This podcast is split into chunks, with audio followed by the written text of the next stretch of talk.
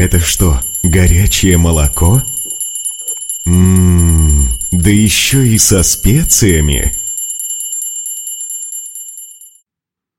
Иногда мы замечаем,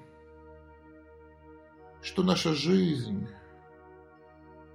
даже может быть довольно успешная жизнь, почему-то не приносит нам больше счастья, не приносит нам больше удовлетворения, не приносит нам больше успокоения. И это значит, что в нашем сердце поселился какой-то хитрый враг. Этого врага можно узнать разными способами. Один из способов – это заметить, как наше настроение меняется при встрече с одним из знакомых нам людей. Вообще-то настроение при встрече должно улучшаться оно вдруг берет и ухудшается.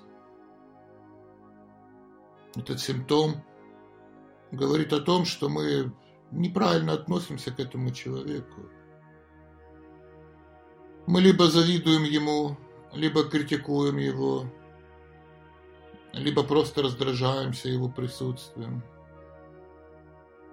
Это значит, что у нас начался приступ гордыни. И какое-то время мы не можем испытывать радость от своей жизни, радость от своей работы, от своих взаимоотношений и даже радость от своей молитвы. Так же, как при ангине мы не можем почувствовать вкус от еды, горло першит, еда доставляет боль.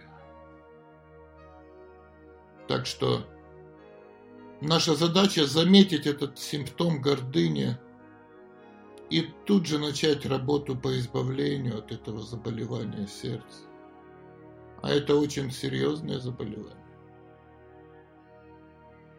Иначе наш путь к счастью может стать для нас невкусным, а в худшем случае даже горьким. Некоторые гордецы доходят в своем болезненном состоянии до того, что начинают молиться Богу, желая зла тем, кому они завидуют. А это уже признак последней стадии заболевания. Это уже признак войны в сердце. Фактически такое сердце уже пахнет не цветами, а порохом. Итак, что же делать, если при встрече с человеком мы испытываем зависть, раздражение или неприятие? И мудрецы дают хороший совет.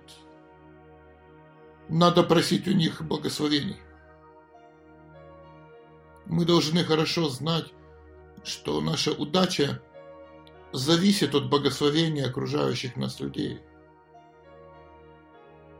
да, святые встречаются нам не так часто, как бы хотелось.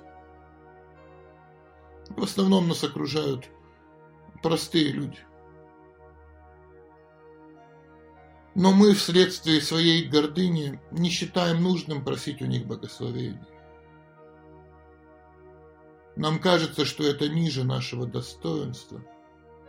И вот таким образом мы сами отворачиваемся от милости Бога и теряем вкус к поискам счастья.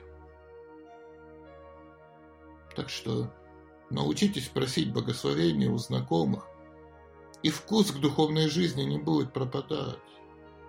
Он будет только увеличиваться. Ведь Богу так нравится, когда мы уважаем друг друга, когда мы любим друг друга.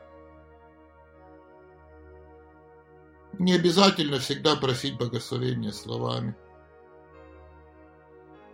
Зачастую достаточно просто поклониться и попросить благословения в своем уме, но хорошо понимая, что именно от этого человека зависит вся моя жизнь, ну или хотя бы весь мой сегодняшний день. Ведь Богу очень важно чтобы между его детьми был мир и взаимоуважение. Кажется, ну что такого, что мы не попросили благословения у человека, который нас раздражает? Ну, ну кто он такой? А ведь он сын Бога и есть. Он носитель Бога в сердце. Он представитель Бога. Он тот, кого нам Бог послал сегодня, чтобы проверить наше смирение, проверить наше благочестие, проверить наше правильное понимание жизни. Не зря же в трактатах говорится, что к гостю надо относиться как к представителю абсолютной истины. Но мы закрыли на засовы двери своих домов. В гости теперь ходят редко, да и то ненадолго. А самое главное, мы закрыли на засовы двери своего сердца. И при встрече не просим друг у друга благословений. А значит, во время встречи мы посылаем друг другу проклятие. А потом еще и удивляемся, почему наши скитания по этому миру не приносят нам счастья. Почему молитва не льется, как ручей из нашего сердца. Да наше сердце засохло. Оно превратилось в пустыню. В ней остались одни змеи и скорпионы. Кто же захочет прикасаться к такому сердцу? Вот и молитва тоже не хочет. Она остается механическим сотрясением воздуха в голосовых связках. Но до сердца так и не доходит. До души так и не доходит. До Бога так и не доходит. Значит, мы так и остаемся одинокими в этой пустыне под названием «Моя гордыня». Хотелось бы прочитать стих Бартрихари о том, почему человек теряет свою жизнь и как он ее теряет. Маленький, буквально несколько строчек, но сколько глубины. Не насводились мы желанным наслаждением, желание наслаждения нас пожрало. Не истязали мы подвижничеством плоть, подвижничество истязало нас. Не мы беспечно проводили время, но время нас беспечных провело. Желания наши не увяли, но из-за них увяли мы. Вот оно, желание разобраться в собственном сердце. Желание понять, кто я в этом мире и что я должен этому миру сделать. Не что мир должен сделать для меня, а что я должен для него сделать. И не забывайте, что красота действительно спасет мир, но надо точно знать, чья красота.